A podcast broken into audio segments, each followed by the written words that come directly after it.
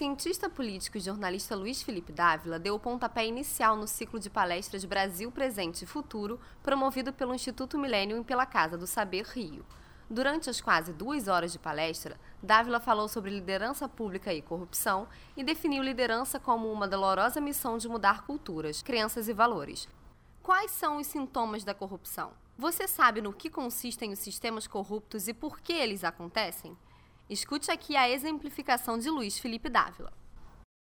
É, foi interessante, antes de ouvir para a palestra no Rio, eu escrevi no Facebook que eu ia dar uma palestra sobre liderança e corrupção na Casa do Saber do Rio. Eu recebi um monte de. Mas você tem que fazer isso em Brasília, lá que estão os ladrões, para que, que tem que fazer no Rio de Janeiro? Eu falei, não, calma, eu só vou lá contar o que, que é. Mas no Rio de Janeiro, no, no, em Brasília, você vão ter que alugar um estádio de futebol para dar essa palestra lá, porque é lá que está o problema. E, então, é interessante essa percepção de que a corrupção, eu fiquei pensando, eu falei, puxa vida, olha que interessante a percepção, a corrupção em Brasília. A corrupção sempre ela é política.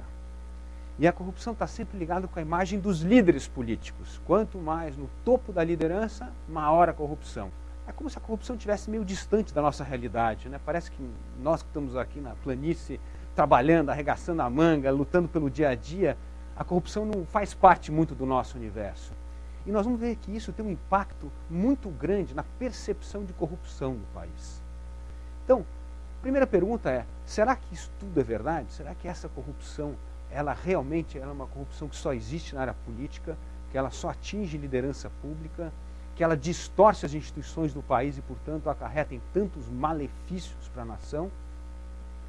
Ou será que a corrupção é um sinal de que há instituições que precisam ser reformadas, de instituições que precisam ser aprimoradas. Vamos tentar entender um pouco essa causa e efeito entre liderança e corrupção. Imaginem se um vidente em 1990 aparecesse na Casa do Saber e fizesse um prognóstico do Brasil em 2010. O congelamento de preços fracassou naquela época. Mais uma tentativa de congelamento de preços e foi um fracasso. E nós tínhamos a romaria atual ao FMI, Washington, todos os governos, os meninos cabisbaixos, nós vamos tomar bronca do FMI, que de novo a gente furou com as metas, a gente não conseguiu atingir o equilíbrio do orçamento, nós não conseguimos cortar despesas públicas, enfim. Provavelmente pegariam esse vidente em 1990 e internariam no manicômio, porque iam achar que ele era completamente louco em prever uma coisa dessa em 1990 que poderia acontecer no Brasil em 2000. Então, essa perspectiva histórica é importante para entender que, apesar de tudo, o Brasil evoluiu demais. E evoluiu através de suas instituições, dos seus erros e acertos, ajustes. Passamos por processos traumáticos, né, como impeachment. E, e nós conseguimos superar isso e vencer esses grandes desafios. Então, quando você pensa em 10 anos, não parece muita coisa. Você imaginar o que é o Brasil daqui a 10, daqui a 20 anos, capaz que nós sempre temos uma perspectiva menos otimista do que realmente as coisas acontecem. É interessante, nós brasileiros que somos considerados um país de otimistas, né? Mas é engraçado quando a gente pensa na área pública e na política brasileira, é sempre uma visão mais pessimista do que otimista. É como se nós não acreditássemos que nós poderíamos superar os nossos desafios e problemas. Se você olhar os livros escolares dos seus amigos, filhos e netos, e é o que eu falo, a visão do MEC da, do Brasil, nós ainda estamos praticamente no século XIX. Qual é a visão que você. Você já tiveram a curiosidade de sentar com seus filhos e netos e olhar o conteúdo do livro de história e geografia, o que está escrito lá, cada aberração que dá vontade de você falar assim, não é possível que estão ensinando isso para as nossas crianças na escola pública. E na, na escola privada também não é muito diferente. Olha essa visão do MEC, como é que é. Empresas no Brasil, na verdade, é uma máquina de explorar trabalhador. Ela existe para sugar a seiva do trabalhador, o talento do trabalhador, no benefício do lucro do patrão, do crescimento da empresa, do resultado, para acabar com os direitos do trabalhador. A agricultura é um empreendimento de latifundiários, que acha que a agricultura é essa máquina ineficiente que o objetivo é ter terras, cada vez mais quantidade de terras, e produzindo muito pouca riqueza no campo. E que a miséria existe porque essas pessoas são obrigadas a migrar para a cidade porque não existe terra para elas no campo. E a política, então, é a atividade de ladrões e coronéis. Não? dos trabalhadores que eram é, extorquidos de alguma forma para financiar obras públicas que só beneficiavam os ricos. Então, é uma, então você olha esse livro e fala, meu Deus do céu, que mundo é esse? Mas um ponto que isso tudo mostra, nessa teoria MEC, é que existe uma corrupção generalizada na sociedade. Por que, que o Brasil, então, não desintegrou, não se desfez, não se transformou como as repúblicas na América Latina em várias repúblicas, os estados não se transformaram em pequenas repúblicas? Porque de tempos em tempos Deus nos manda salvadores da pátria. Getúlio Vargas aparece, é o pai dos pobres. O Lula aparece, vai defender o sim.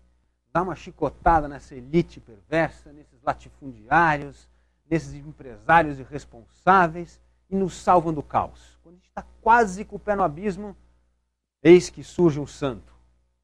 E o santo resolve os nossos problemas e nos coloca no curso certo por um tempo até que de novo o sistema engole todos os feitos dele e nos colocam de novo na trilha da perversidade. Né?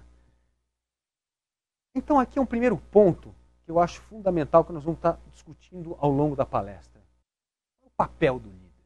Então, nós temos de pensar que liderança, o grande desafio de todo líder é lidar com mudança de cultura, de valores, de crença, de atitudes. Por que, que isso é difícil?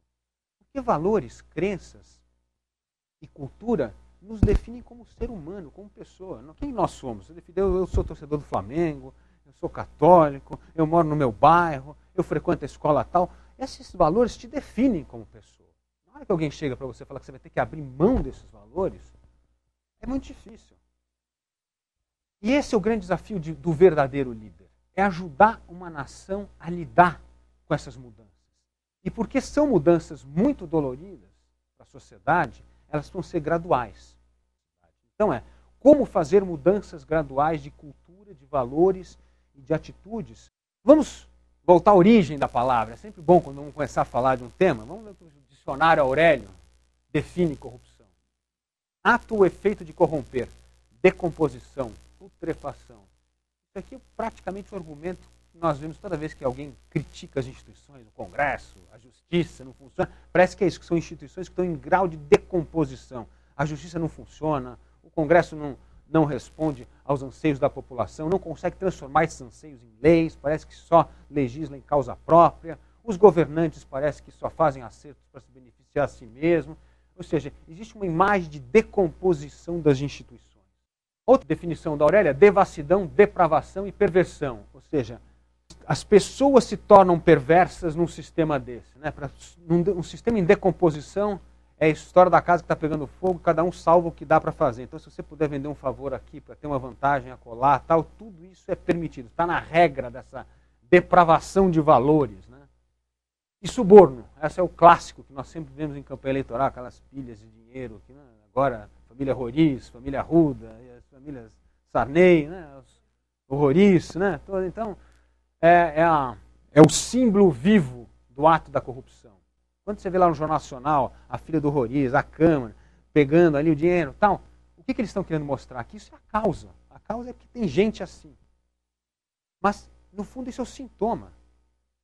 Por que, que é o sintoma? Porque para se eleger, no sistema existente, nas regras existentes, o custo da eleição exige que haja dinheiro por fora, que haja acerto, porque ninguém tem 4 milhões, 3 milhões de reais para se eleger deputado ou 50, 60 milhões de reais para se eleger governador de um bom estado.